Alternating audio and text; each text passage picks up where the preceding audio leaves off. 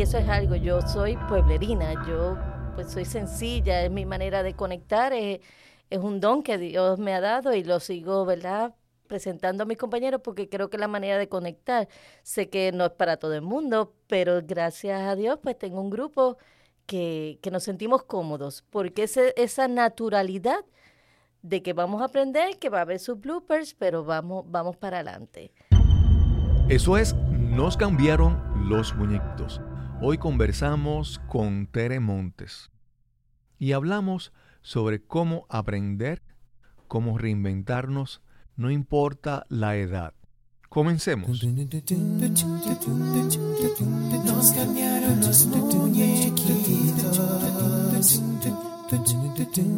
Mi nombre es Cristóbal Colón. Soy un comunicador, un bloguero, un podcaster. Y eso es, nos cambiaron los muñequitos, porque lo único constante en la vida es el cambio.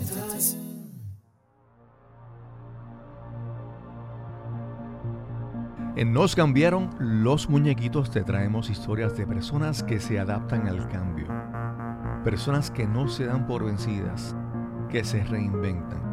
Nuestro deseo es que puedas aprender que te inspires y actúes para crear la vida que anhelas para ti y tus seres queridos. Gracias por acompañarnos en este episodio, el número 104. Hoy conversamos con Tere Montes. Tere es una coach de redes sociales y se enfoca en la enseñanza de tecnología a personas de la segunda edad. Y hablaremos sobre cómo aprender y reinventarnos sin importar la edad cronológica, porque la juventud es un estado mental. Esperamos que disfrutes de esta conversación con Tere Montes.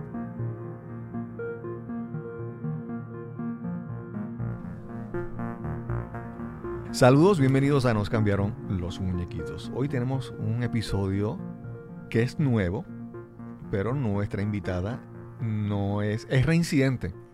Vamos a tener que hacer como el club de los reincidentes, los que repiten. Eso está bueno, me gusta. Hashtag reincidentes. Sí, yo no sé si tú ves Saturday Night Live, que allá tienen las, personas que han ido hasta cinco veces, hacen el club de los five timers. eso está bueno, vamos a hacer algo criollo. Para los que han visitado más de una vez el podcast, hoy tenemos a Tere Montes. Y cuando me pongo a revisar, Tere estuvo en el tercer episodio de Nos cambiaron los muñequitos. Este episodio va a ser el 104, o sea que hace 101 episodios atrás él estuvo con nosotros. Pues para mí es un placer estar aquí de nuevo, eh, esto me encanta y te lo agradezco muchísimo. Tere, eh, para quien quiera conocer su historia, yo les recomiendo que regresen al episodio número 3.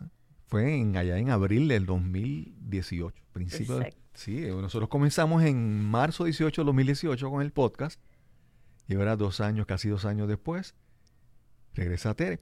Pues usted, en ese episodio, usted va a escuchar la historia de ella, de dónde estudió, estudió con en la libre de música y estudió con artistas y músicos conocidos y Eso es así, aprendiendo de en la libre de, de, cómo superar ante las adversidades, porque cuando en ese entonces en la libre era lo que le llamábamos el fanguito, porque se inundaba, eh, era una parte bien difícil y sin embargo el talento y la disciplina de todos mis compañeros es maravilloso, claro. Yo me dedicaba entonces a jugar voleibol y baloncesto, pero siempre apoyándolos a ellos. y Tere es eh, coach de redes sociales y asistente virtual en aquel entonces. Y hoy vamos a hablar un poco sobre algo que más que lo que ella hace es con la audiencia que ella hace y vamos a hablar sobre cómo nosotros nos reinventamos, nos podemos reinventar después de, de los 50 años. Algunas personas piensan, ya llegué a los 50, me voy a morir. Sí, sí, o están cansados o, ya yo hice lo que iba a dar. Es lo que ya yo, es de los refranes que, que yo más escucho. Ya di lo que yo iba a dar. Y yo, hello, pero si tienes un montón todavía. Claro, claro. Y tú trabajas dando talleres y enseñando a personas, principalmente de esta de este sector demográfico, ¿verdad? De los 50 en adelante, para cómo manejar las redes sociales para tanto para uso personal o si lo quieren utilizar como negocio o como para promocionarse o sacarle beneficio. Exacto, en su profesión.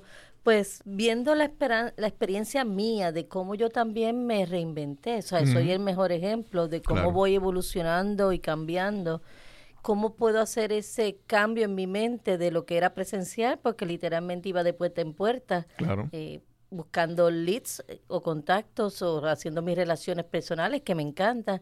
Sin embargo, ¿cómo puedo hacer ese cambio de que es online?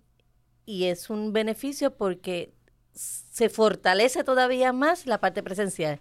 Que cuando estamos presentes es todavía como un wow moment porque es fomentando o validando esa, esa relación que ya comenzó muchas veces eh, online.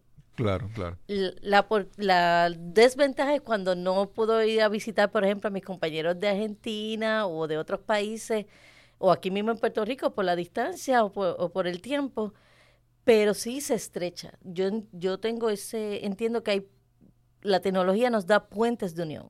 Okay, claro, Esa es parte de lo que, que me ha llevado a mí. Algo el,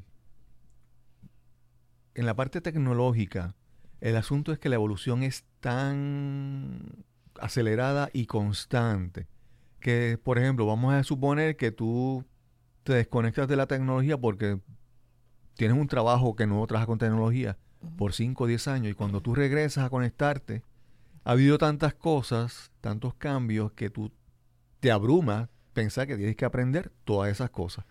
Y el caso de las redes sociales es lo, lo, más marcado. Las redes sociales, incluso el, el, el poder tener un teléfono en la mano con tanto poder, con tanto información, que es una computadora. Sí, definitivamente. Es una computadora portátil, realmente portátil, porque la tienes en la palma de la mano. Sí. Y de las personas que llegan a, a tus talleres, hay muchas de estas personas que les pasa eso, que se han alejado un poco de la tecnología y de repente cuando regresan se sienten perdidos o hay personas que se han seguido, se han mantenido, pero, pero necesitan todavía... ¿Qué proporción es de la, tus clientes? Ok, pues tengo como uno, unos grupos. Está el que siempre ha sido el director o el, presidente de la empresa y con estos cambios, pues ya la asistente la asistente administrativa, pues ya es parte, es un partner realmente de, la corporación o de la empresa.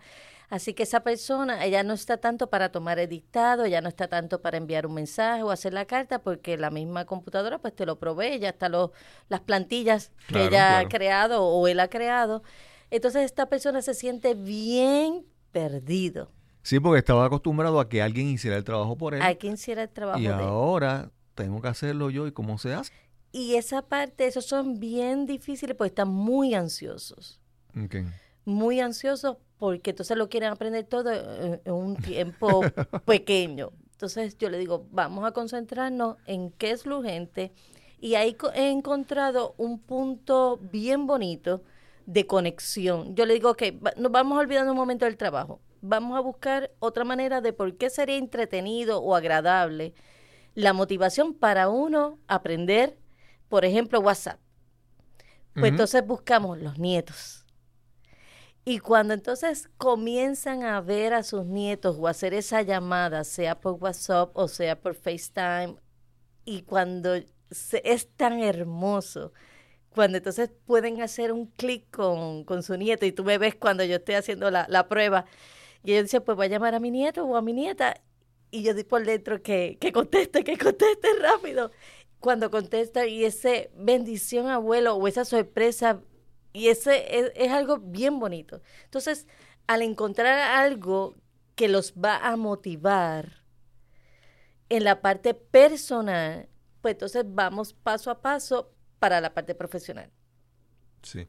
Fíjate, déjame repasar eso, porque yo estoy aquí apuntando mientras tú lo dices. Primero, cuando hay que aprender, eso requiere tiempo y hay que hacerlo a un, a un, a un ritmo específico. No, no puedes aprenderlo todo de cantazo y requiere paciencia. Esa, es la primera lección que está ahí. Aprender requiere tiempo. Y más si, si no lo has hecho por mucho tiempo, hay que, hay que ser un poco compasivo con uno mismo, ¿verdad? Paciente, ¿verdad? Claro. Y lo segundo, aprende, es más fácil aprender cuando hay una motivación, y en este caso yo lo veo como cuando hay un premio emocional, cuando por ejemplo... Me gusta esa palabra. Sí, cuando tú ves que tú utilizas esta tecnología y tú conectas con tus nietos, por ejemplo. Y pasa mucho que, por ejemplo, hay personas en Puerto Rico y sus hijos con sus nietos están en Estados Unidos, en otro país. ese, ese premio emotivo, emocional, facilita el, el, el, aprendizaje. Así que el, al lograr eso, y qué bueno que lo has resumido excelentemente bien, porque igual esta servidora, cuando voy a coger mis talleres presenciales, todo el día es abrumador. y aunque me gusta, estoy quiero aprender lo nuevo, es abrumador. Así que entiendo que por eso en estos talleres presenciales de todo el día hacen como unas pausas para detenernos y hacer networking, porque aunque nos guste, y queremos aprender y necesitamos aprender, llega a ser abrumador de tanto que es. Sí. Y ya que estamos hablando de eso, fíjate, ahí uno aprende de muchas maneras. Pero de todas esas maneras hay que como combinarlas de la manera correcta. Por ejemplo, tú no puedes a una persona sentarte todo el día a darle una presentación en PowerPoint, darle texto de cómo usar Facebook tienes que hacer una combinación de que le enseñaste, le dijiste información, ahora vamos a probarlo. Vamos a la práctica. Vamos a la práctica.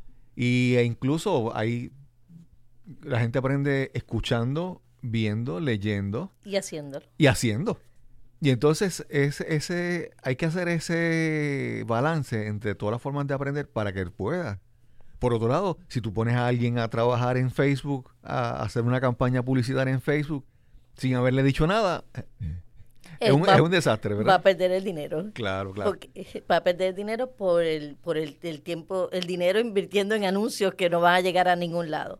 Porque Facebook está creado y te da la sensación de que estás eh, en, en la parte de anuncios de que vas a llegar a tanta gente y vas a conectar como si fuera algo tan milagroso. Yo lo comparo, y esto es aquí Teremontes. Claro, claro. Yo lo comparo como cuando estás jugando maquinitas en un casino o jugando o apostando. Claro. Estás al azar tirando ahí este como si fuera una piñata y no vas a, vas a perder dinero y para mí perder dinero es de perder hasta un dólar.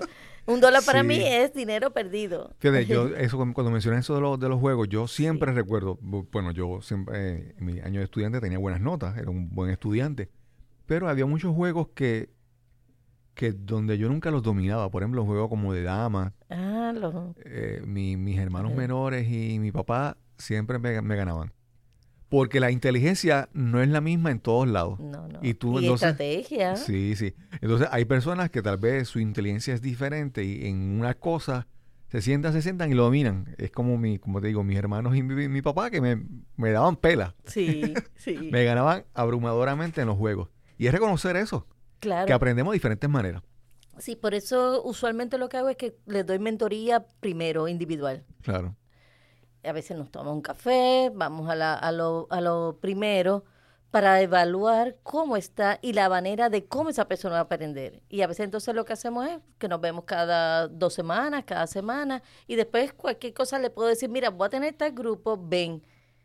Pero meterlos, de que usted vaya a un grupo inicial, puede ser bueno para tu compartir y ver que no estás solo pero no te sientas mal de que tú no vas al mismo paso, porque cada uno tiene su manera de aprender, es como su ritmo de bailar. Podemos bailar a, todo a, son de, la bomba, pero yo también puedo ir despacito moviéndome En, a son de la bomba. Y puede pasar también que hay personas que van a un grupo a aprender algo y se sienten intimidados porque no quieren demostrar a los demás que no saben tanto. Claro. Entonces, el desconocer algo y sentirse que están que tienen ignorancia en ciertas cosas es es, un, es una fobia, ¿verdad? Claro, yo por eso le, les cuento dos o tres de mis bloopers, que ahora le digo bloopers, le digo, eh, son metidas de pata, porque es el, el argot que nosotros conocemos regularmente, y eso es algo, yo soy pueblerina, yo pues soy sencilla, es mi manera de conectar, es, es un don que Dios me ha dado y lo sigo, ¿verdad?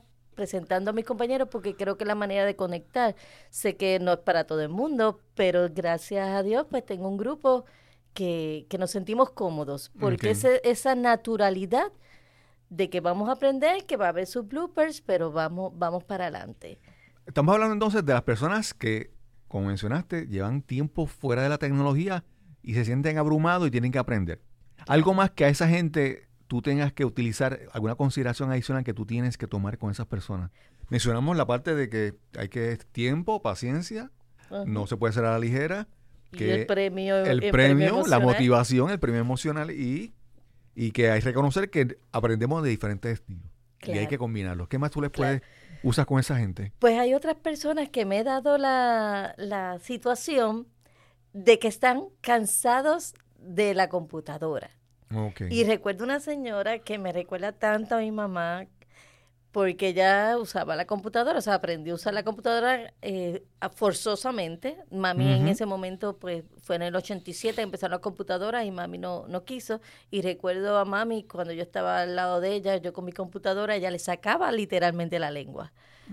Porque era era un instrumento que fue fuerte el trabajar, aunque ya le gustaba su maquinilla y trabajó con mucho gusto. Claro. Y esta señora que me doy, que yo la adoro, y tiene 70, debe tener como sus 73 o 74 años, ella debía coger el curso de computadoras para principiantes por un, para completar unos requisitos de algo que necesitaba. Pero ella no quería saber, ella y otros no querían saber de la computadora, gente adulta. En ese grupo específico que, te, que lo recuerdo con mucho cariño, había un joven de 18 años tenía la señora 73, tenía de 60 y pico, 40 y uno que otro de 20. Un grupo bien surtido para enseñar computadoras básicas. Teniendo en cuenta la dos o tres que le sacaban la lengua literal a la computadora portátil o la computadora. Pues pude hacer un, una manera que fuera agradable usando el teléfono, que es la computadora, a la mano. Claro. Y usando en ese momento les estaba enseñando lo de conectar con otros y usando la maravillosa tecnología de Google, de Google Drive. y, y fue bien bueno porque entonces, aunque tenían la computadora, no lo usaban, pero sí estaban usando el celular. No lo veían como una computadora. Lo veían como un instrumento de jugar, de entretenerse y de conectar. Claro. Cambió el, el, el, tema, ¿no? Sí, porque por ejemplo pasa que por ejemplo, tú trabajas en una compañía, en una corporación.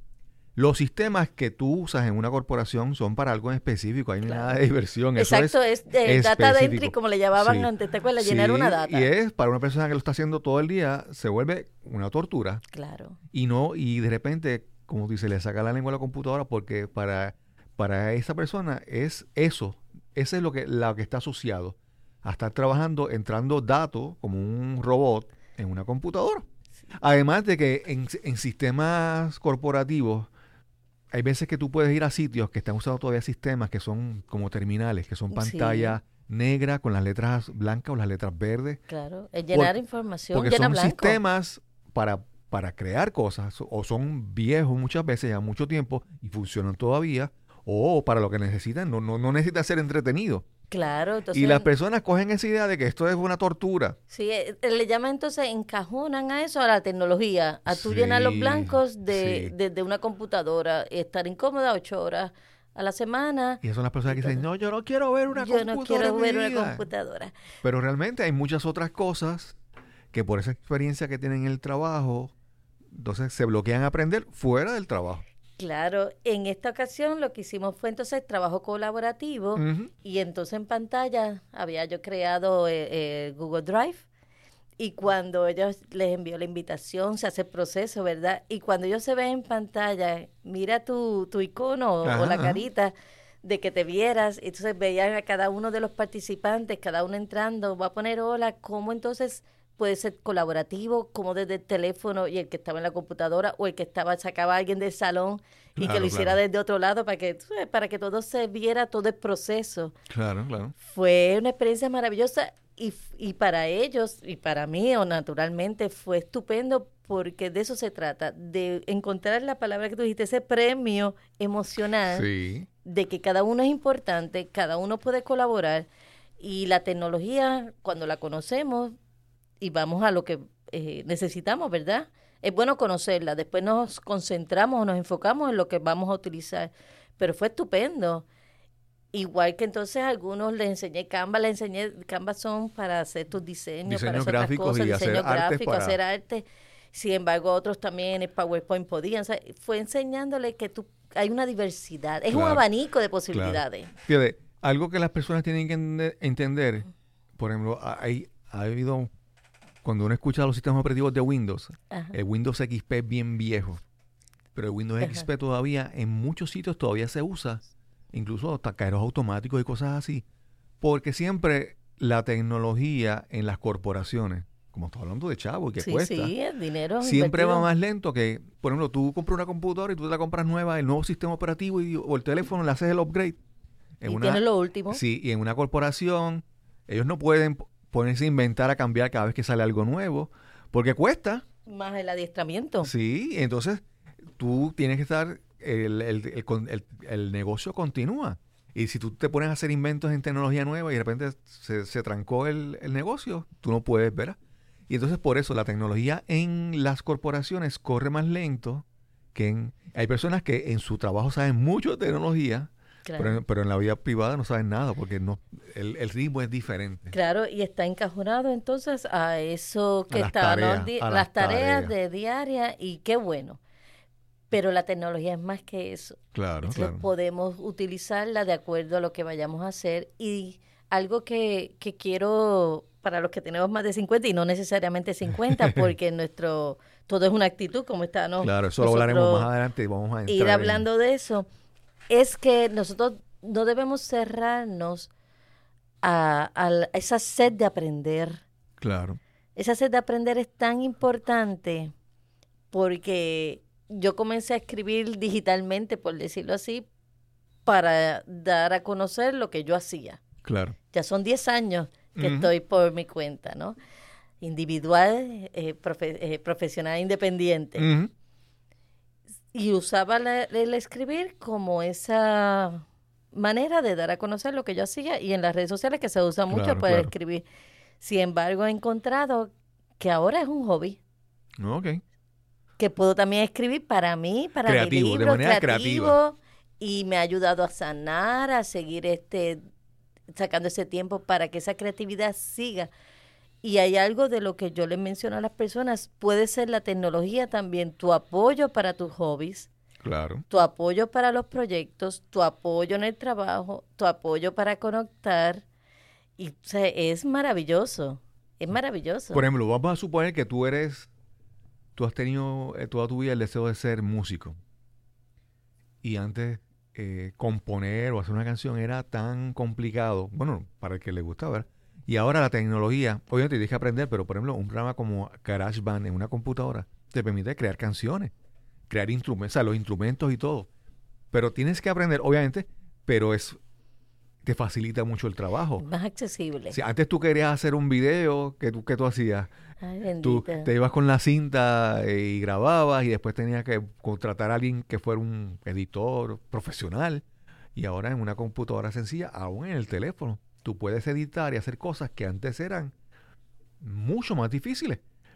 Y entonces esas cosas, como estás mencionando, la parte creativa, pues entonces esa sed tuya de, crear cosas, la, la, puedes satisfacer. Con la tecnología te lo facilita. Claro, te va a facilitar para aprender, para practicar, para seguir entonces compartiéndola con, con otros, de, evaluar, ¿verdad? Cómo vamos. Así que podemos usarla porque la creatividad es importante, porque para mí la creatividad es la, la, energía. Claro. De, de, despertar cada día en agradecimiento y con, con, entusiasmo, porque sin creatividad, es que la monotonía, yo lo que pasa es que no, yo me aburro desde chiquita que estamos ahorita hablando de los juegos. Ajá. Pues a mí me decían mis hermanos cuando íbamos a jugar Isimoni o Monopolio o estos juegos, porque nosotros somos seis hermanos, para recordarle, así que jugaron muchos juegos de mesa para mantenernos entretenidos y, en, comunidad este, de hermanos. Y entonces ellos me decían, ¿estás segura que quieres jugar? Porque tú te cansas y te vas a mitad de juego. y como no leíamos bien las instrucciones, los juegos duraban días. y se apuntaba este, cuánto te debía y todo juego, lo Un juego de Monopolio puede ser larguísimo. Sí, sí. Entonces ellos me decían, ¿estás segura que quieres jugar? Porque tú te cansas y te vas y deja, nos deja, nos deja arrollar. Así que desde niña tengo esa inquietud y cómo ahora busco la manera de, por eso estoy evolucionando constantemente. Claro, claro. Porque Fíjate, eso, eso que mencionas de la creatividad, vamos a decir, por ejemplo, antes tú soñabas con ser un escritor. ¿Y qué opciones tenías? Bueno, pues tal vez someter tus artículos a algún a una revista, a algún periódico. Algunas personas enviaban cartas a los periódicos para que se las publicaran. Sí, la, la carta editorial. Sí, que o, o por ejemplo tú escribías un libro a ver si alguna compañía grande te descubría, pero ahora tú ¿no? puedes. Y, y después yo me tenía que quedar con todos esos libros como, una, como un almacén. Sí, pero ahora tú puedes, si quieres escribir un libro, tienes la opción de tú escribirlo y autopublicarlo. Claro. Y hay libros que son, hay autores que han, se han hecho famosos y han sido exitosos comenzando autopublicando sus libros, ¿verdad? Eh, si eres bueno, hay las herramientas para que brilles. Eso no quiere decir que la tecnología te va a hacer automáticamente, ¿verdad? Sí, sí, no es mágico tampoco. Claro, no es magia. O tú, en vez de ahora, eh, antes pensar que, que querías escribir un periódico o en una revista, ahora tú puedes crear tu blog.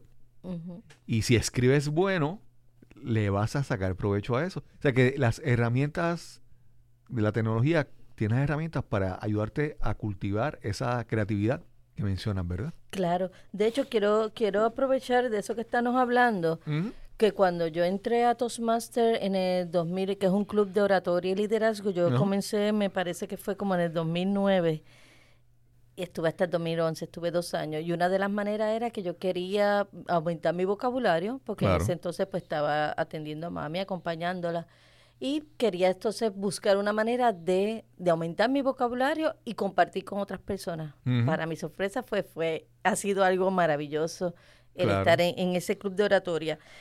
Y entendiendo entonces que ya había aumentado, cómo aprendí destrezas de cómo aumentar y cómo comunicarme, yo pensaba que entonces tenía que seguir leyendo mucho, leyendo mucho para escribir. Y ahora me doy cuenta que, claro, ya han pasado el tiempo, Claro, ya entonces estoy haciendo ejercicios o retos de yo escribir. claro, claro. Entonces participo, los otros días estuve hablando con otra amiga que es de, de Editorial Narra, que entonces creamos un reto de exacto. todos los meses escribir un artículo. Pues claro, al final de año ya tenemos uh, 12 artículos, la recopilación de 12 artículos al menos. Y creamos este tipo de cosas, entonces ya con la práctica de escribir, con un reto claro, para claro. nosotras mismos motivarnos y mantenernos entonces entusiasmadas. Fíjate, ahora que estás hablando de, de la creatividad, siempre ahí hablamos mucho de la salud, la salud mental, la salud neurológica, la salud fisiológica. Y, y siempre se habla de este monstruo, vamos a decir así, que es el, el Alzheimer, Sí. que a cierta es muy común en personas de cierta edad, pero se han hecho estudios y se ha demostrado que en la manera en que tú primero, en la que tú aprendes, el aprendizaje ayuda a que tu cerebro continúe trabajando y con- con- continúe est- estirándose, Ejercitándose, ejercitándose. Y esa es una, tecno- una, una herramienta importante. Hace unos días leí de que si tú aprendes un segundo idioma, las probabilidades de que ataque el Alzheimer o u otras condiciones degenerativas Claro, en el cerebro cam- eh, de- se reducen al tú aprender otro idioma. Y entonces, primero, el aprendizaje para trabajar con tu mente, con tu cerebro. Y segundo, expresarte creativamente con lo que acabas, habla- acabas de decir. La, la La escritura, eh, todas esas cosas. Eh, hace, hace, el pasado, el, el episodio anterior, entrevisté a, a Junior Celestino, que, es- que es un, que es un locutor muy conocido y, ah, y que hace Sí. pinta. Él pinta también. Y entonces tú también tienes en tu familia. Sí, mi hermana Artista. es artista también y, y, y es maravilloso ver cómo, cómo el arte va Claro. creando constantemente y, y él, se- en el caso de mi hermano, pues es símbolo, usa muchos símbolos, en vez de que sea claro. literal, Claro, claro. eh, pues entonces los símbolos. Y todas esas cosas, todos tenemos un artista dentro que por X o Y razón lo, lo pusimos en pausa Claro, claro. en, en otra época, por eso es que me identifico mucho con lo de 50 en adelante, pues yo tengo 50 años y tengo ya 57, que diga. claro, me, me preparé y, y yo quiero decirlo. A mí los 40 fue bien duro. Este, me dio una depresión, me dio 20 mil cosas y fue bien duro. Ok. Así que yo dije, los 50 no me va a pasar igual. Los 50 me preparé. Empecé desde los 48, tengo 50 años, tengo 50 años. Y lo veo como el brinco de ese cambio de escuela superior a universidad. Claro, claro. Entonces vi el cambio un poco más sutil, me preparé como me preparé cuando iba para la universidad, aunque uno no sabe todavía qué está haciendo cuando está en la universidad. Y es parte, no lo tenemos que saber todo. Claro, claro. Vamos a disfrutar de ese proceso. Pero tengo más proyectos que yo te diría que a los mismos 35 años. Sí, sí, Tengo mucho más proyectos porque ya tengo, veo más oportunidades.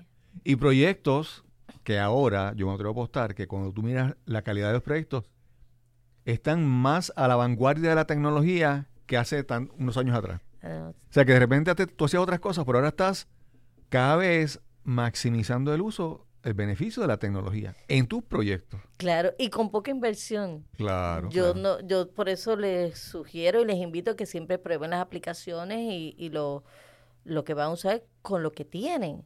Claro, claro. Sácale provecho a lo que tienes. Si ves que vas a, ser esencial, pues invierte el dinero de la parte premium, como que a veces le llaman, ¿verdad? Esa parte premium que es menos anuncios, es más segura, pues tenlo. Pero con lo que se puede, se tiene. O con lo que tiene, se puede. es, mi, es, mi, vertiente. Y algo de lo de esto de reinvención y las redes sociales es que hay muchísimas redes sociales. Claro. Mundialmente hay miles. Claro pues eh, Facebook sigue siendo el líder de las redes sociales. Sin embargo, es una plaza digital y usted la usa si, si está para usted, si está la mayoría de su público, ¿verdad? Está ahí en cuanto a negocio y en la parte de personas, pues entiendo que, que puede estar la mayoría de sus conocidos usted es bueno que conozca todas las redes sociales y más las que se usan en Puerto Rico, pero no debe estar en todas si no es no profesional. Que estar en todas. No, no, definitivamente. No debe estar. Por ejemplo, ahora con, con, esta más reciente, que es la que está súper pega, que es TikTok, que son los videos, pero los videos, ¿cómo se están utilizando? Es otra cosa, ¿verdad? Y, y, así ha habido y ha habido ha habido redes que han llegado y han como desaparecido. Sí, sí, eh, llega una madurez y, no eh, eh, son llegan, cumplen una función, pero no tienen quizás el impacto que requiere. TikTok está más dirigida como más a los jóvenes, lo están usando y los niños, hasta niños lo están usando mucho. Pero te reconocer que tú no tienes que estar en todos lados, tú tienes que hacer, esa, esa es parte de la, de la madurez y el aprendizaje. Claro. Que tú no tienes que estar en todos lados. Tú no, tienes, que estar en todas las actividades y en todos los paris que haces, en todas las fiestas. Es reconocer dónde tú estás y le sacas provecho a eso. Claro, enfocarse en, una red para usted llevar su mensaje, sea su mensaje de, evangelizar, sea su mensaje de, crítica social, sea su mensaje de política, es su opinión. Claro, claro. Y ahí volvemos y quiero poner subrayado, es su opinión y usted debe respetar la del otro. Claro, claro. Y si no hay compatibilidad, hay una, un botón bien chévere en Facebook que se llama unfollow. Usted lo deja de seguir, aunque siga la amistad. Está el botón, pero también hay, ahí también uno tiene que aprender a, usar el unfollow mental de uno. Hay veces que uno tiene como que desconectarse de la gente. Claro, pues tú no vas a estar en esa... Tú no puedes estar reaccionando a, todo lo que dice alguna persona y, molestándote por esas cosas. Claro, y hay personas que viven para eso, para, para fastidiar porque les gusta ah, eso. Ahora yo traigo, ¿verdad? Mi papá que que paz descanse, era bien alegre, bien, bien jovial y le gustaba hacer muchas maldades. Y él se iba a la casa de atrás. Y como decían antes, o como dicen todavía, pegarle el vellón. Muchachos. Hay personas que le encanta eso, que es, decir algo para que la persona se moleste y se incomode y él se va riendo. Él se iba. Entonces, en la parte de atrás estaba el club, como le llamaban ellos, de dominó. Y él tenía hasta una escalerita que no sabemos nunca cómo. Un par de veces se quedó enganchado. Ok. Brincando la, la abeja para ir a jugar el domino y lo escuchábamos nosotros desde casa porque él decía algo y él encendía y él después se venía a casa y se ponía a reír. pues en las redes igual. Y eso pasa en las redes sociales, los famosos trolls, que muchas veces pasa que estas personas dicen comentarios, pero es por decir el comentario, pero si tú inicias la conversación con ellos, cambia la dinámica. Porque simplemente las personas a veces dicen las cosas pensando de que nadie de que no le hacen daño a nadie o de que nadie lo, les va a responder o que nadie lo va a confrontar. Y cuando hay esa, esa interacción diferente, ahí la, la cosa como que cambia. Hay, hay, que personas que cambian, ¿verdad? Sí, sí. Eh, es, es algo, eh, eh, algo que, que también quiero decirle. Debe ser una extensión de usted las redes sociales. eso es bien importante, una extensión de ti, de quién tú eres verdaderamente. De quién tú no eres. No finjas ser otra persona. No finjas ser otra persona porque eso es mal. O sea, te va a hacer daño emocionalmente de un second life. Sí. Yo veo personas, por ejemplo, que, que hay tantas herramientas que tú pones, eh, sacas una foto y te pone, te hace un Photoshop automático. A unos filtros fabulosos. Y te pones 20 años menos. Y entonces, ¿de qué te, de qué te vale tener esa foto en tu perfil? Cuando estás proyectando que no eres, tú no eres esa persona. Entonces, hay, hay, hay algo que yo creo que la manera en que tú reconoces quién tú eres y lo expresas en las redes con autenticidad, te causa, te, es positivo. Claro. Pero si quieres fingir ser otra persona en las redes, eso es como cada vez que uno miente, tratar Sí. de mantener una mentira viva, eh, quita tanta energía, así mismo en las redes. Si tú quieres fingir ser otra persona, eso te quita energía. te va a quitar, te va a robar la paz y, y eso no era. Entonces te, te puede tr- trabajar un trastorno. Claro, Te puede claro. trabajar un trastorno y algo de lo que también estamos viendo es ese, esa necesidad de recibir likes o comentarios. Sí, ese se- deseo de aprobación. esa aprobación te, te va a estar también quitando, robando la energía. Así que nosotros podemos tener todo con un balance y es parte de lo que, el mensaje que también estoy llevando. Claro. Fíjate, algo que, ya que estamos hablando de las redes sociales, Sí. y yo quiero explicarte que primero que mencionaste que tú no tienes que estar en todas. No. Y primero también tienes que escoger en la que tú quieres estar. Por ejemplo, te voy a dar un ejemplo. Tú eres, mencionaste lo de la escritura. Pues tú quieres tal vez abrir un, abrir un blog, crear un blog porque tú quieres escribir un artículo o una historia o un cuento, una poesía. Y en la gente, en los blogs lo leen más, pero en Facebook la gente no lee tanto. No, eh, le gusta corto y preciso. Cortito. Porque es que hay mucha distracción, fíjense, y hay algo, y es un buen punto que, que traes, y quiero que, que reconocer, ¿verdad? Que lo hemos estado hablando con otros compañeros y, y hablando de no nos leen, no es que no nos lean, es que hay tanta distracción en Sí. Facebook. en ese lugar. Si tú quieres que te lean, pues mira, tal vez crea un blog. O, por ejemplo, si te gustaría hacer videos, pues entonces enfócate tal vez en YouTube. YouTube. O dices, no, yo me gusta, pero es que yo soy feo y yo no quiero que me vean. Pues mira, haz un podcast. Exacto. No es que seamos feos nosotros. No, no, no, para nada. Y, lo, y la ventaja es que puede estar sin maquillaje y sin pasarme el blower.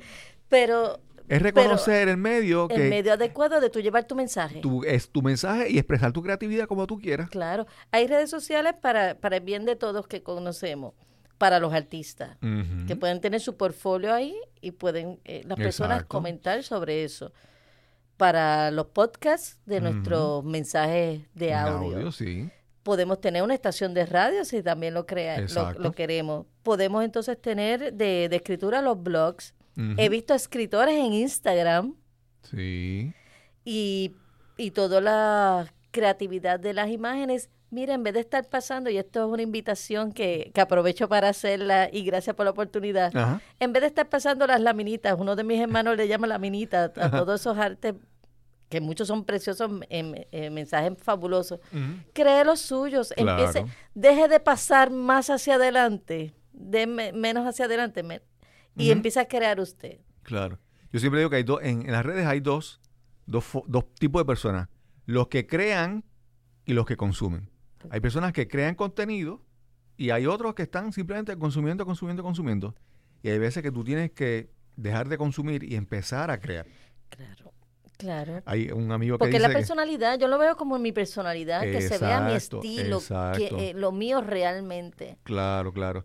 ¿Qué dice tu amigo? Eh, Él, dice que, él dice que en, en, por ejemplo en Facebook, en las redes Ajá. sociales, dice, ahí están los que están ganando dinero de Facebook y los que están siendo eh, el producto, ¿verdad? Ah, ok. Ahí en, él dice que en Facebook, ¿verdad? Pues si tú haces campañas para vender cosas, pues, o anuncios y eso, pues tú lo estás eh, utilizando para generar dinero, mientras hay otra gente que está simplemente, pues, entreteniéndose en las redes sociales. Sí, sí. Y de hecho, eh, eso es, es red social y es de entretenimiento. Sí. Que entonces la parte de pagar debe ser, y he tenido situaciones con, con clientes, ¿verdad? Y personas que le he dado mentoría o que me, yo también administro algunas páginas. Ajá.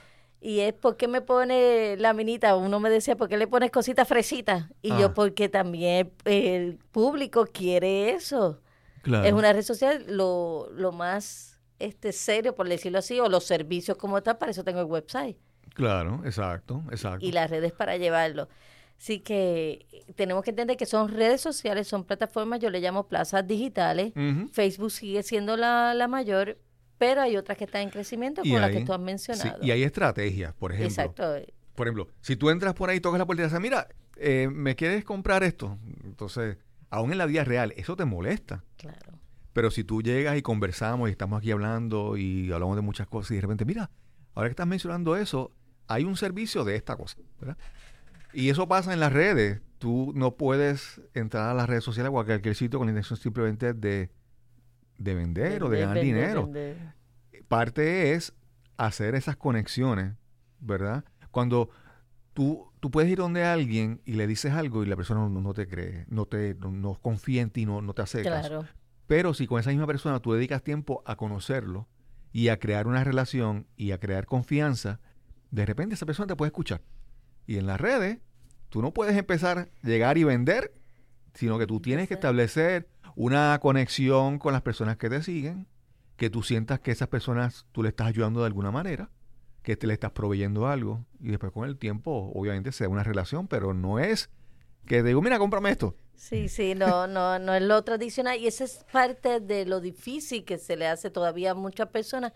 Yo lo, como hemos hablado también de arte, es como abstracto todavía para muchos. Claro, claro. Entonces, ahora yo le digo, vamos a acercarnos un poquito más, vamos viendo para que vayan viendo lo que significa tal cosa. Claro. Para entender las redes. Pero los otros días, regresando a lo que mencionó ahorita, que vi escritores en Instagram, yo dije, wow, hay personas entonces que están usando, entiendo que son escritos pequeños, porque hacen su, su arte con su escrito pequeño, pero el mensaje es para llevarlos para crear la curiosidad pues, llevarlos a otros sitios llevarlos entonces a donde a su blog exacto donde pueden leer con karma y, entender.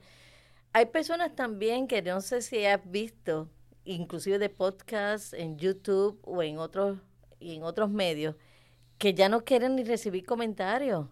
O sea dice si tú me vas a escribir me escribe entonces a mi email Exacto. Porque en la red están los trolls que mencionamos, están las personas con mucho odio, con muchas cosas, bien difícil. Mucha mala fe. Mucha mala fe. Entonces, estaba viendo precisamente los otros días una, una chica que habla bien del idioma, del español y el inglés, y le han puesto, le, le, le tiran de que si es fea, y total no es fea. Este, que si le ponen algo. Entonces, pero ella fue muy, muy inteligente, porque todo esto es la madurez de uno, ¿verdad? Exacto. Y el compromiso de uno de, enseñar y, motivar. Pues ya lo que hace es que después le tira, por cierto, le tira un screenshot y dedica un, una sección, un, ella es en video, de hablar de lo que le han criticado. Claro, claro. Pero de forma elegante, lo hace muy elegante. Y resulta que después las personas quieren darle delete, pero como ya ya los tiró al medio, ¿verdad? Ya ya los mencionó. Sí, sí, sí. Las personas entonces terminan disculpándose. Y, y, lo han dicho, fue un mal día, la cogí contigo, no tiene nada que ver. A veces dicen las cosas para ventilar algo, para desahogarse algo, pero no esperan que alguien les conteste o no esperan que tenga consecuencias. Mira, hay un, hay un canal de YouTube que yo sigo que el muchacho siempre al final, él dice, si te gustó dame thumbs up, ¿sabes? Eh, el dedito hacia arriba, dame like. Dame like. Y si no te gustó, dame big thumbs down. ¿Qué él dice eso? Él dice, yo lo que quiero es que tú interactúes conmigo, porque en las redes, en, YouTube, si alguien interactúa contigo, ya sea bueno o sea malo, te beneficia a ti. Porque sí, porque ven que hay una relación. Hay una interacción, hay, una interacción. Entonces, si tú pones un video en YouTube, pero nadie le comenta nada ni nadie le da like, para YouTube ah, nadie le hace caso, pero en el caso de YouTube, publicidad buena o publicidad mala es buena. Porque entonces... Cuenta, cuenta, vamos a decirlo así. Exacto. A él, si él tiene... El, por eso él siempre pide que si no te gusta, di, que no me gusta, porque entonces eso demuestra que a él, en inglés le llaman engagement. Exacto. Que la persona está conectando con ese contenido. Y entonces, ¿a qué le interesa YouTube? Que mucha gente vea eso y que te vendan los anuncios por, eso entonces hay algunos que son este en esa parte, ¿verdad? De burlón y todo, porque pero está haciendo el engagement, que yo le llamo el enganche, en, buen, castellano. Me gustó. El enganche, porque lo, lo, comparo con la grúa, ¿verdad? Y que es parecida, engagement, enganche. Así, así yo lo hago, exacto, así yo lo hago bien, bien criollo. Pero es parte de, por eso algunos se dedican porque son sarcásticos. O sea, sí, está el periódico de Onion, no sé si. Sí, sí, sí. Aquí yo creo que sí, son sátiras, sí. Son sátiras, ya tienen un público. Claro. Pero usted debe ser lo más real y estar preparado con, con este cuerito duro, como le llamo yo. Claro. Este, de que no a todo el mundo le vamos a caer bien, pero sí podemos seguir llevando nuestro mensaje con persistencia, ser constante y siempre enfocado a lo que nos, a nuestra misión lo más real posible. Porque ese, ese, es tú, o si creaste este personaje, ¿verdad? De, de sarcasmo, porque de, de sarcasmo, pues, pues chévere, aunque no tenga nada que ver, pues son ficticios los nombres o lo que sea, todo, todo puede llevarse, porque hay público para todo. Y puede ser para ventilar, me encanta esa palabra, hay espacio para ventilar, pero no uses el espacio de otro para tu ventilar. ese, es, ese es mi mi invitación, sé considerado, yo no puedo ir a tu página y yo, no, no me gusta. Yo siempre tengo una, forma de pensar, yo digo que es que todo el mundo está velando por su propio bienestar. Mm, o sea, yo quiero echar para adelante, tú quieres echar para adelante, tú quieres progresar. Y cuando tú muchas veces, hay veces que puedes hacer algo que yo lo pienso como que mira lo que me está haciendo a mí. Y muchas veces la gente no está pendiente a molestar o fastidiar al otro simplemente está pendiente a lo que es para su bienestar. Lo que pasa es que tu bienestar algunas veces no coincide con el mío. Claro. Por ejemplo, si tú pones un negocio y tú quieres que tu negocio crezca, no es que yo eh, montaste el negocio para hundirme a mí, es que tú estás buscando crecer. Entonces es entender eso, que todo el mundo está buscando su propio bienestar y que el, que el bienestar no necesariamente el tuyo coincide con el mío y no es personal. O sea, no es que tú estás haciendo las cosas por fastidiarme o para hundirme. Digo, hay alguna gente que sí lo hace. Sí, sí, pero, eso lo menos, no hay tanto. Por lo general no es así. Sí, eh, yo creo que hay mucha gente que hace mucho ruido, pero hay muchos más que somos buenos y, estamos procurando el bienestar de todos y para el beneficio de todos. mira, nosotros empezamos a hablar de tus clientes, de los más de 50, que son las personas con las que tú te enfocas. Que eso es un reto, es, es un reto y es una audiencia peculiar, que tú has aprendido a dominar las peculiaridades de esa industria, de esa, de esa audiencia. Y hablamos de que aprender requiere tiempo, eso es paciencia, y es todo a su ritmo, no puedes brincar de un, de un sitio a otro, tienes que ser a su tiempo. Que cuando uno aprende, uno utiliza también la motivación con el premio emocional. Ay, sí, me encantó eso. que hay estilos de aprender que algunas personas, algunas cosas las puedes aprender leyendo, otras las, las aprendes viendo, otras veces escuchando, otras veces haciendo. Y, y que para, para que puedas aprender, también tienes que entender que hay algo de diversión, hay algo de, de, juego, hay algo de eso. Y todo esto lo dijimos como para personas de 50 años, pero ya ahí lo que quiero ahora resaltar y concluir y volver a tocar es que esto no le pasa a las personas de 50 años o más yo he visto personas de 35 años que tienen esta actitud negativa y no quieren aprender. Y no es, aunque vamos a decir, se habla siempre de los baby boomers y de los y de la generación X y todo eso, y los millennials.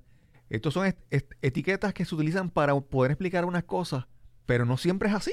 Claro. Y hay personas que, no importa la edad que tienen, tienen esa actitud de no aprender y no quieren aprender. Han tirado los guantes antes de tiempo.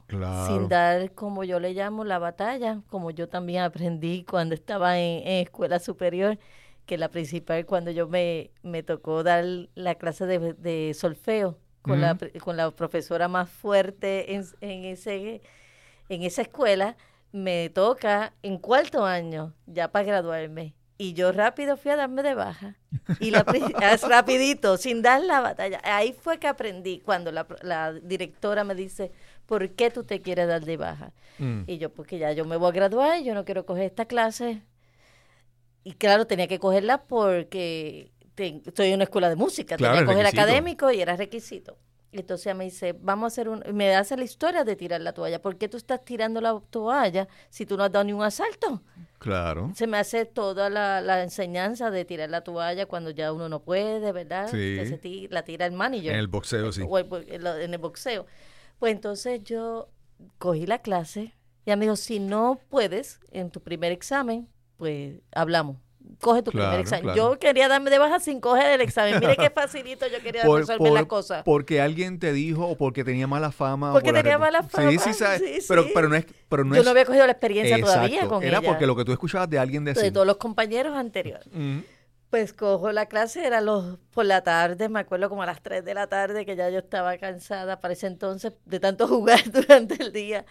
Y cuando el primer examen B, saqué B en la clase. Okay. Y eso se lo agradezco tanto a la directora porque eh, me explicó de no tirar la toalla sin yo haber dado ni tan siquiera un, mi, para, ni parado en el, en el ring de, la batalla, ¿verdad? Sí. Y, y no lo digo de que sea mal, porque batallar es parte de la vida, son unas luchas, son unas adversidades. No, no estamos en una burbuja, la vida no es una burbuja, es, es esa palabra que se está usando tanto, resiliencia, superar las adversidades, pues es parte y eso es algunos lo tenemos con la madurez. Yo entiendo que yo nunca he sido muy madura, vine a madurar ahora y, cuidado porque todavía me, y me gusta esa parte mía de, de jovial, ¿verdad? Y de niña, qué bueno, y qué bueno que muchos lo tengan. Sí, sí, sí. Porque no podemos envejecer este, amargados. Pero, pero, hay jóvenes que son... Eso. Que no dan la batalla, son, yo creo que es que se se pone mucha presión, este Cristóbal. Sí, sí, sí. Y, esta actitud, esta actitud de querer aprender y la curiosidad todo el tiempo es útil en cualquier etapa de tu vida, no para más de 50 en cualquier etapa. Y tienes que abrazar eso. Tienes que abrazar. Mencionaste el ejemplo de los músicos, porque yo he visto ejemplos de músicos que lo que les interesa es tocar y si los dejan tocan de oído y son talentosos, pero la parte de la teoría y de la del solfeo, que es hasta cierto, hasta cierto punto matemática, ¿verdad? Claro, sí. Ahí, eh, esa parte uh, no la quieren hacer. es tediosa y hay que practicar. De, todo se trata, hay que aprender lo bueno y lo malo. Claro, y que se trabaja en grupo, lo que eh, usualmente hay personas que son para trabajar en grupo, al menos, ¿verdad? Que sea el solista, pero la mayoría son este en grupos, son equipos, debes trabajar y hay que seguir un, una banda, una, orquesta, un director, un horario. Exacto hay que cumplir con, con, las expectativas, entonces no podemos encerrarnos y hay, hay cosas que pasan igual que los deportes, el, béisbol, el baloncesto, somos de, son de grupo, yo por eso estaba en grupo, sin embargo, deportes, eh, tenis, que puede ser de solo o en pareja, o el natación, a menos que sea relevo, ¿verdad? Pero hay cosas que hay para todos, pero hay que dar la batalla, hay que darte la oportunidad, no, no nos encerremos ni castiguemos tanto, los bloopers van a estar. Claro. Llámelo bloopers, llámelo conocimiento, llámelo experiencia, llámelo como usted quiera. Pero no tire la batalla y no ande derrotista. Es lo como a veces yo lo veo hasta con los cuellos hacia abajo y no por mirar el celular, sino mirando el piso. Sí, esa, esa actitud derrotista pasa, la hemos visto en, jóvenes de 15 años, de 20, 30, 40. Y es una actitud hacia la vida. Y eso no tiene que ver con la edad. Tiene que ver con tu actitud. Sí, sí. Eh, habíamos, antes de comenzar, estábamos hablando de una película que era de Intern con, Robert De Niro, Robert De Niro y Anne Hathaway.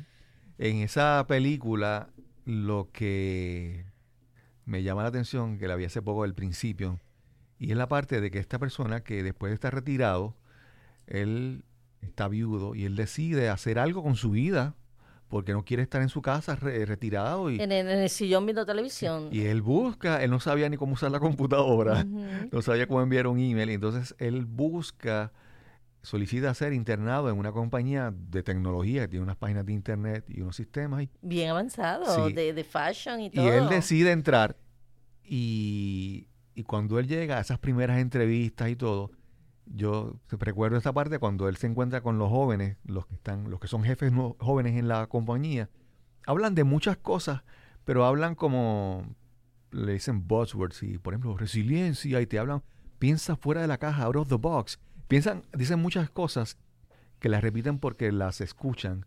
Porque están de moda. Exacto, porque están de moda, pero en el personaje principal de Robert De Niro, él tenía la experiencia, ¿verdad? Que es bien importante tú tener el conocimiento, aprender a leer y todo eso, pero lo que tú vas aprendiendo con la experiencia es valioso. Y tienes que exponerte para aprender de la experiencia. Es así. Y, y ver cómo uno puede ser ese ejemplo motivador en vez de alejar, porque también a veces nosotros este, queremos llevarlos casi cargados y tienen que pasar pues situaciones para que vayan entendiendo de, cómo es el proceso, pero en los trabajos todavía nosotros podemos ser entonces consultor, podemos apoyarle, escucharle, ayudarle a hacer research. Sí.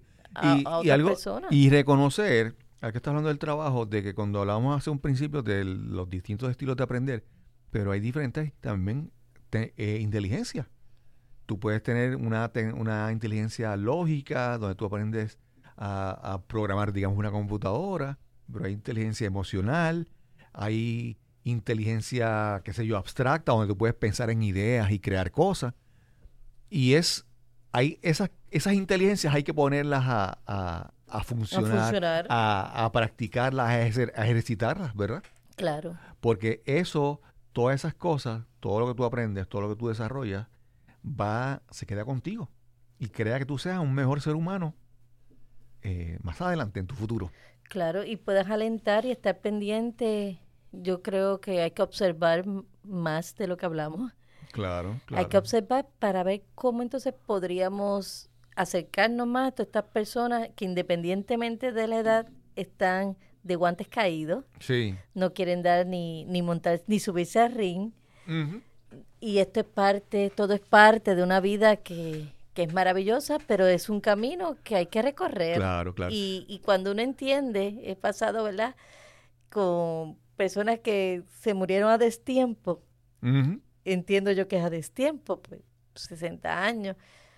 Pues uno entiende, wow, yo estoy tan cerca y mírame, puedo hacer mucho más. Así que observemos porque hay otros más jóvenes que no tienen ni, la de- ni las ganas de vivir, Cristóbal. Y la, y la cosa es, por ejemplo, yo te voy a dar un ejemplo. Hace muchos años yo quería aprender de algo. ¿Y qué opciones yo tenía? Digamos en los 70, 80. Yo iba tal vez a una librería, a ver si había algún libro que hablara sobre eso. O tal vez alguna revista, alguna publicación. Una biblioteca. Sí, pero no había, no había. Y tenías que hacer, querías aprender algo, requería más esfuerzo. Ahora tú pones el teléfono, abres la pantalla, buscas en Google o Wiki- ¿Cómo Wikipedia. hacer tal cosa? Buscas, mira, yo, algo tan sencillo como, por ejemplo, mira, el, el carro se me fundió un fusible. Y yo voy a YouTube y digo, tal carro, tal modelo, tal año, ¿cómo le reemplazo el fusible? Y lo encuentro instantáneamente. Entonces, esa actitud de rodita que has hablado, que has hablado, oye, ahora tenemos tanta información y tantos medios para aprender a- accesible. Yo aprendí a hacer, a- a hacer podcast en YouTube. Obviamente, después he ido aprendiendo haciendo otras cosas, pero inicialmente aprendí lo suficiente de manera gratis en YouTube para lanzar este podcast. Claro. Entonces, más que, porque la información está, la- las ventajas, el acceso a la información está ahí, pero si tú no tienes la actitud, no lo vas a alcanzar. No lo vas a alcanzar. Ahora de lo que, de, de aprender, de, de todo lo que estamos haciendo, algo de lo que también estoy llevando es sobre una red social que es de venta. Sí, me, me habías hablado de eso. Quería mencionarla porque Poshmark. Poshmark. es Posh eso? de ¿Qué es elegante, Posh es de elegante. Ok, Y es lo que se conoce como social shopping. ok. Que usualmente cuando andamos en la calle te dicen, ¿dónde compraste eso? Y tú le dices, fue a tal tienda y me costó tanto. Ok. Pues vamos a hacerlo entonces en una comunidad. Es una red social y es una nueva forma cómo de vender. Es bien chévere y lo que yo estoy promoviendo y lo he logrado conmigo, ¿verdad? Porque yo primero quiero ser el ejemplo y quiero de- demostrar que se puede. Claro. Yo hice una resaca de las cosas que ya yo no usaba. Ok. O no usaba o no me traía buenos recuerdos. Ok. Porque, por ejemplo, esto- lo que tengo hoy vestida es que me encanta, así que lo puedo usar todas las veces que yo quiera porque Claro. me gusta. Ajá. No, no me molesta rep- repetir, Ajá. en mi caso. Y lo que, pero si no me trae buenos recuerdos o ya no me sirve, ¿para qué va a estar en, en el closet cogiendo espacio, espacio? sí.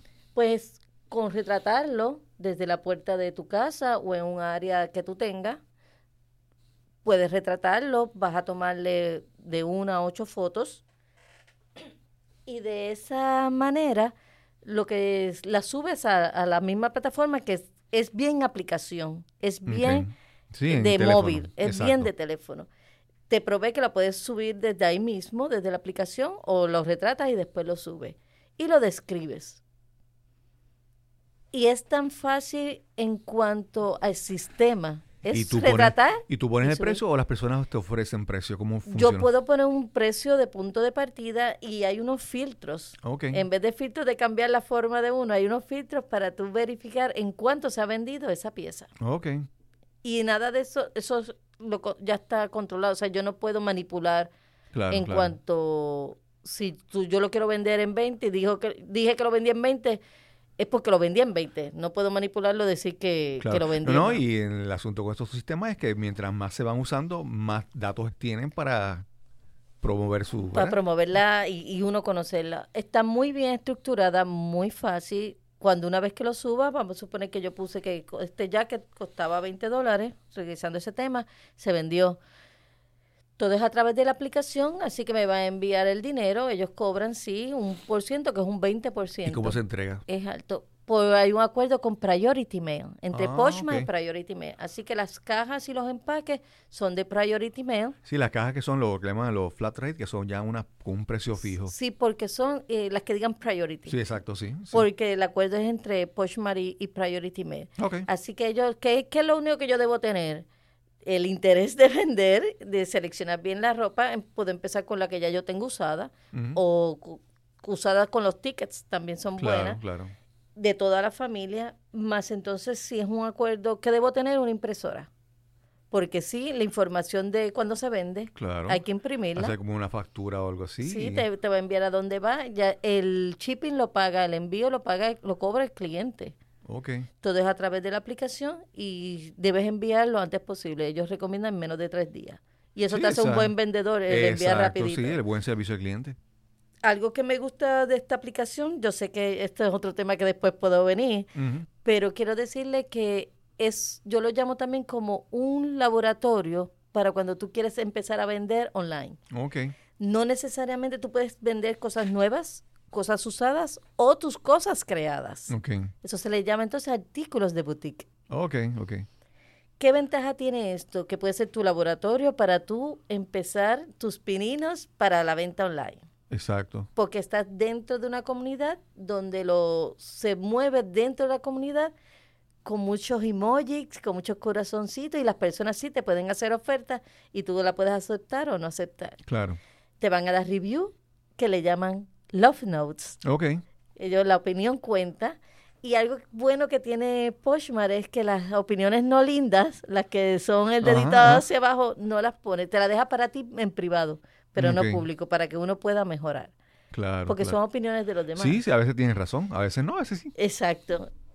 Y es una buena manera. Hay personas que tienen el, plataformas que venden en diferentes plataformas. Venden en eBay, venden en Amazon, venden en Facebook Market y venden en Poshmark. Usted puede hacer todo eso si usted quiere.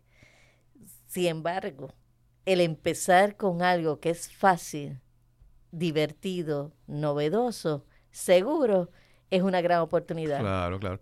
Y la ventaja, por ejemplo, hay personas que quieren eh, una vez hablamos con Indira Molina, ¿verdad? Ajá, la conozco. Que, uno quiere organizar mejor su casa, pues que pues empieza a sacar muchas cosas. O si quieres entrar en un estilo de vida minimalista y todas esas cosas que están de moda, pues estas herramientas te ayudan a tú deshacerte de estas cosas que a veces están ocupando un espacio eh, y, empiezas a generar un dinero. Eh, ahora yo me propuse que lo que yo voy a vender este año es que voy a dar, quiero dar un viaje, quiero visitar a uno de mis sobrinos que está en San Francisco. Okay y quiero invertir en un curso que quiero coger. Así que ya tiene un propósito y me tengo que poner las pilas para generar un poquito más de dinero. Súper, súper. Pero el propósito que yo tengo es, yo no tengo maniquí, yo no he comprado luces y ya llevo desde el 2018 precisamente, empecé en septiembre de 2018. Ok. Así que mi primera entrevista cuando yo vine aquí todavía ni lo había considerado. Mira todo lo que hemos evolucionado. Y esa es parte de lo que yo quiero que las personas entiendan. Eh, yo puedo sacar, yo hice una social media a principios de año, a finales de año para comenzar este. ¿Cómo yo las vendí? Yo cuando iba a algún sitio eh, imprimí unos marcadores de libros con el QR o con la dirección. El, código. El código para que se vaya para Amazon. Esa fue mi manera de vender. Así que, no, claro, después imprimí algunas y, y la estaba vendiendo cuando daba mis talleres. Exacto. Pero que usted no se limite porque no quiera, no conozca, sí eh, hay maneras claro, claro. que la inversión de su dinero sea la menos para que vaya experimentando con lo demás. De manera segura. De manera segura para que no se frustre y no, no, pierda la mercancía. Aprenda, como decíamos al principio, que eso es con tiempo, a su ritmo y con paciencia. Claro, y después uno dice, ah, que tengo que seguir haciendo. Sí, y cuando hay un, entra los dineritos de, la, de, la, de las ventas, hay un premio emocional. Hay un premio emocional bien grande que entonces usted lo dedica para algo, o sea, para las pizzas. Mira, hay alguien que le llama que también hace de hace blogs y él dice, ese dinero que yo empecé, que me daban un incentivo. Ese es Pizza Day. Con ah, ese día, ese dinero, vamos a suponer que sean 20 dólares, yo lo tengo y me lo me voy a saborear esa pizza y voy a invitar a, a mi, en mi caso a mis sobrinos y a mis hermanos también. Los invito. y con ese dinero es tu pizza de celebra. es un logro porque alguien vio en ti eh, tu, tu destreza de escribir. Claro, claro. Y es un incentivo. Celébralo. También ponle propósito de es o para celebrar o para un curso, sigue invirtiendo. Tere, entonces, ¿dónde te consiguen? Porque eh, has hablado de los talleres que das de, redes sociales y de también esto de Poshmark. ¿Dónde te pueden conseguir y pueden, dónde pueden eh, conocer sobre tus próximas actividades? Ok, me pueden buscar teremontes.com. Ahí va a ser redirigido a mi website. Les voy a dar mi número de teléfono porque sí, yo recibo llamadas y yo me pueden escribir por WhatsApp. Mi número es el 787-220-1462. Lo voy a repetir. 787-220-1462. Será para mí un placer escucharle. Y tú tienes servicios grupales como talleres, pero también tienes mentorías individualizadas. Individuales porque entiendo que cada uno va a su paso, va a su ritmo y yo voy a hacer que usted aproveche lo mejor que pueda ¿Y, su e, tiempo. esas mentorías individuales las estás haciendo también solamente presenciales o, estás haciéndolo también virtuales? Presenciales ah, al momento. Al momento eh, tengo tengo que montarme en el ring para hacerlo digital. Eh, y, fíjate, yo hice al principio. Claro, claro. Pero en un tiempo estoy estoy trabajando. ¿no? como tu audiencia también está aprendiendo, pues no, le vas a empezar con Sí, por eso por eso es que también. Sencillito. Claro, claro, pero sí tengo lo tengo en mente. Qué bueno. Lo que pasa es que va, va a venir ese colaborador o colaboradora que, estemos a la par. Qué bueno. Eso uno hace es clic. Tere, qué bueno que estás aquí hace casi dos años después. Sí, no, para mí ha sido un placer, me encanta. La verdad que me cambiaron los muñequitos, es algo de que se vive. Yo creo que debe uno cuando esté pensando, pasando alguna situación, pensando, sí, me cambiaron los muñequitos, pero se puede. Claro, reinventarse a cualquier edad de la vida. Eso es así. No siempre hay, siempre hay una manera de hacerlo. Sí. Muchas gracias. Gracias a ti. Gracias a Tere Montes por esta excelente conversación que tuvimos hoy en este episodio de Nos cambiaron los muñequitos. Y repasando antes de irnos sobre las lecciones aprendidas en esta conversación. Primero, aprender requiere tiempo, paciencia, ritmo. Hay que dedicar tiempo y dar espacio para poder aprender. Segundo, para aprender hay que sentir motivación, motivarnos en aprender, recibir premios emocionales cuando aprendemos algo. Tercero, hay múltiples estilos de aprender. Escuchando, leyendo, viendo, haciendo, practicando. Y por último, aprender tiene que ser una diversión para ti, porque a la misma vez es una opción para enriquecer tu vida. Recuerda que si disfrutaste este episodio, por favor, compártelo en las redes sociales si no estás suscrito aún y disfrutas de este episodio, por favor suscríbete en cualquier plataforma de podcast donde tú escuches contenido de audio. Y si quieres darnos algún comentario, alguna observación, alguna sugerencia, recuerda escribirnos al correo electrónico info arroba info arroba colón.net. Y sin más que añadir, nos encontraremos entonces en el próximo episodio de Nos cambiaron los muñequitos. Hasta la próxima.